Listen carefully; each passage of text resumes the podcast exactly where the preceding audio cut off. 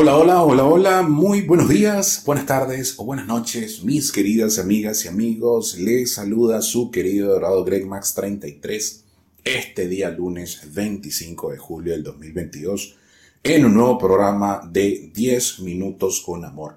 El día de hoy, efectivamente, vamos a hablar de un tema que es altamente importante y es me dejaron. Sí, me han estado escribiendo muchísimo al DM por mi eh, canal de Instagram, arroba gregmax33, para todas las personas que quieran efectivamente seguirme en lo que es Instagram. Y además, si quieren saber de más de los programas que yo desarrollo los días jueves y viernes, el jueves hablemos de amor a las 8 de la noche y el viernes 8 de la noche entre amigos, tanto por mi Instagram como por la fanpage de The 100 Academy. Entonces, me han estado preguntando que hable de este tema porque no es lo mismo en una fase de ruptura, y como yo siempre digo, en toda relación, desde que se inicia hasta que se finaliza, cada persona va asumiendo un rol dentro de esa relación. Entonces, el día de hoy, hablando de lo que es la persona que asume el rol de ser dejada, si tú fuiste dejada, si tú sientes que fuiste la persona que fuiste dejada, lo primero es que tenemos que trabajar lo que es la intensificación que vas a vivir y vas a experimentar dentro de las siete fases de lo que es la ruptura, que no es más que la negación, la tristeza, el miedo, la angustia, la culpa, la ira, el descontrol, la nostalgia y la fase final que ya es cuando estás en serenidad de aceptación.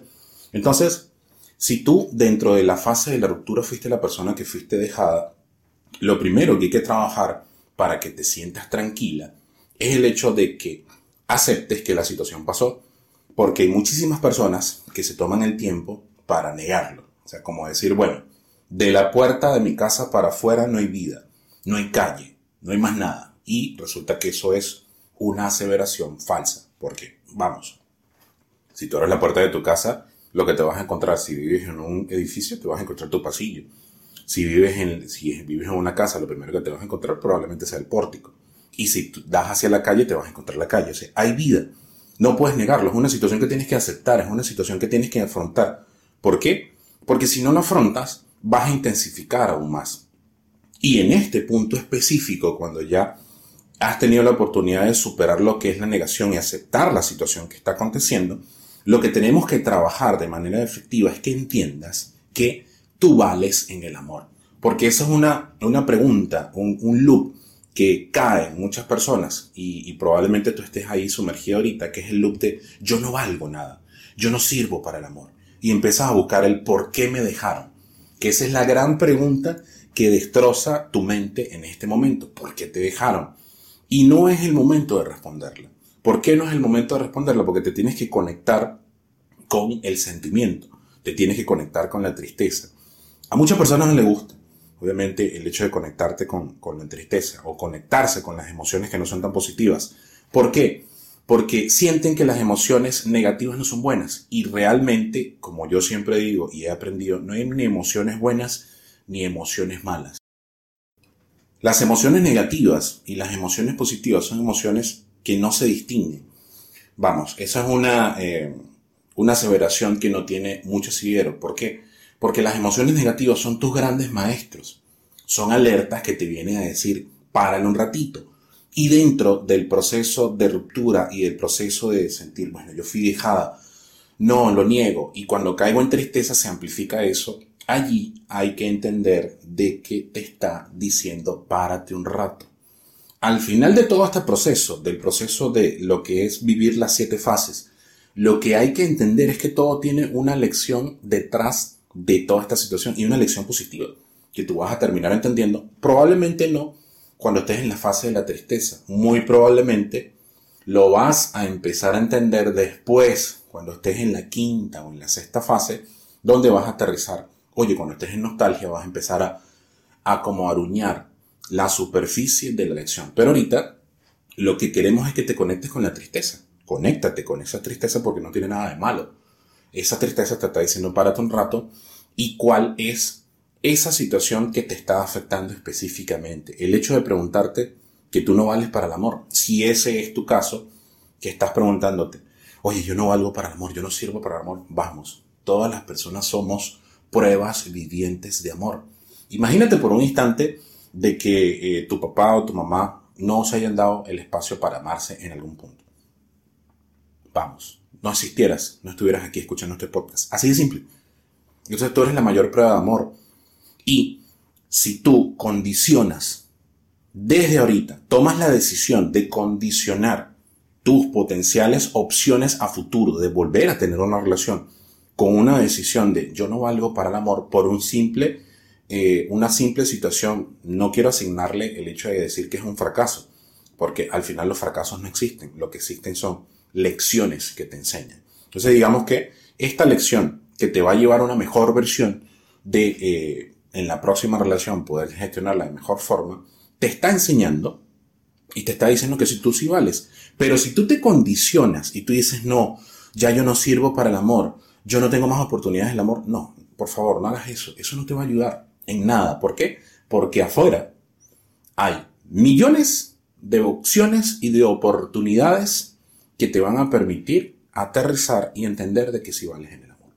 Entonces, lo primero que tenemos que sacar y extraer si estás en la fase de la tristeza, porque ya logramos que, salgas, que lo aceptaras y entraras en la segunda fase de la tristeza, es el hecho de que entiendas de que sí vales en el amor y vales muchísimo.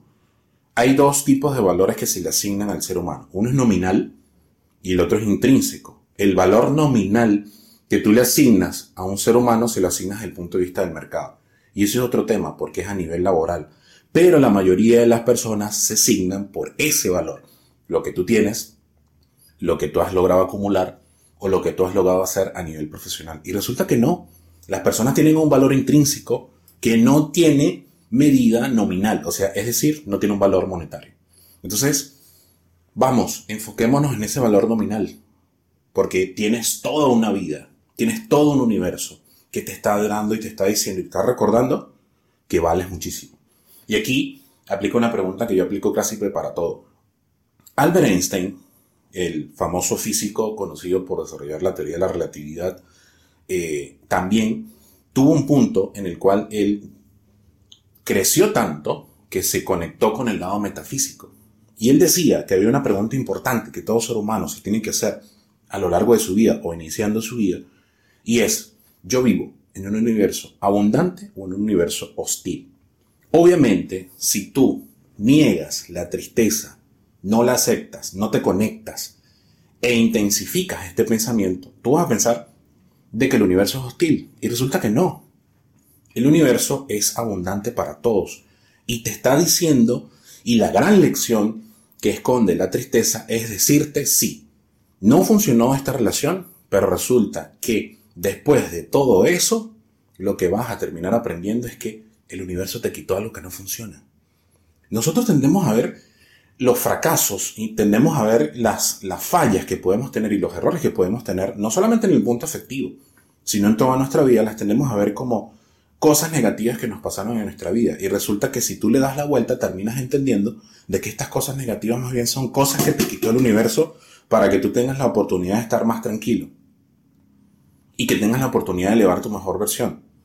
Tú vas a seguir utilizando los mismos zapatos, las mismas zapatillas, los mismos zapatos deportivos, los mismos tenis que utilizabas hace 10, 12 años. Lo más probable es que estén totalmente destruidos, pero si tú los sigues utilizando, no te va a seguir funcionando.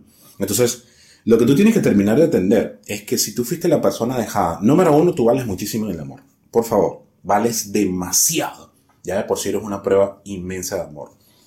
Número dos, entiende de que si esa persona te dejó, ella se está perdiendo la mejor versión de ti.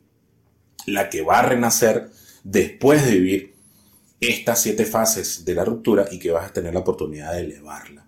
¿Ok? Y además de eso, ¿ok? En vez de preguntarte ¿por qué? Que es la pregunta que te va, la pregunta del millón, como le digo yo, esa pregunta del millón que te va a dar un millón de vueltas en tu mente, sustitúyela por ¿para qué?